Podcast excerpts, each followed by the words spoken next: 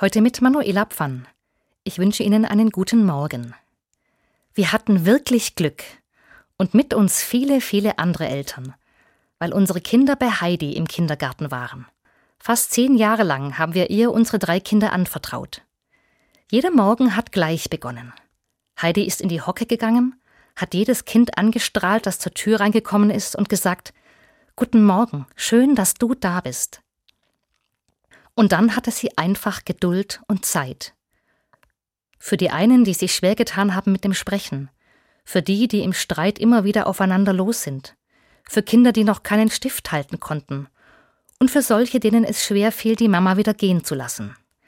Für mich war es eine Freude, ihr zuzuschauen, mit welcher Leidenschaft sie jedes einzelne Kind begleitet hat. Ich habe die Diskussionen um frühkindliche Bildung und die PISA-Studie Ende letzten Jahres verfolgt. Und ja, die Ergebnisse sind erschreckend. Viele Kinder können nicht gut lesen und rechnen. Nur, wo beginnt dieses Problem?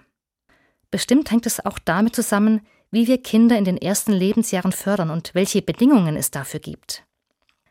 Heidi hat sich immer lieber als Kindergärtnerin bezeichnet, nicht als Erzieherin. Sie hat die Kinder gerne mit einem Garten verglichen und gesagt, jede Pflanze wächst anders, mit jeder muss ich anders umgehen, das lehrt uns Geduld und Zeit zu haben. Und genau dafür fehlen heute die Voraussetzungen in nahezu allen Kindertageseinrichtungen. Es gibt viel zu wenig Fachpersonal und viel zu viel Bürokratie. Unsere Kinder haben bei Heidi kein Englisch gelernt. Es gab keinen Experimentierkasten und schon gar kein Tablet. Heidi hatte einen anderen Ansatz. Sie hat die Kinder immer spüren lassen, du bist ein besonderes Kind, du bist es wert, dass ich mir für dich Zeit nehme. Dann kommt die Neugier von ganz alleine. Was passiert mit dem Froschleich, den wir aus dem Tümpel geholt haben? Was macht die Biene auf der Apfelbaumblüte? Und warum bleibt mein Gummistiefel im Matschloch stecken? In diesen Tagen geht Heidi in den Ruhestand. 30 Jahre hat sie den katholischen Kindergarten in meiner Heimatgemeinde geleitet. Es gibt einen Satz von Heidi, der mir in Erinnerung geblieben ist. Er drückt aus, worum es eigentlich geht, wenn man mit Kindern arbeitet. Sie sagt, wir müssen die Seele der Kinder wachsen lassen.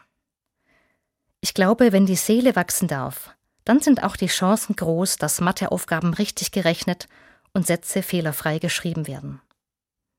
Manuela Pfann aus Wendlingen von der Katholischen Kirche.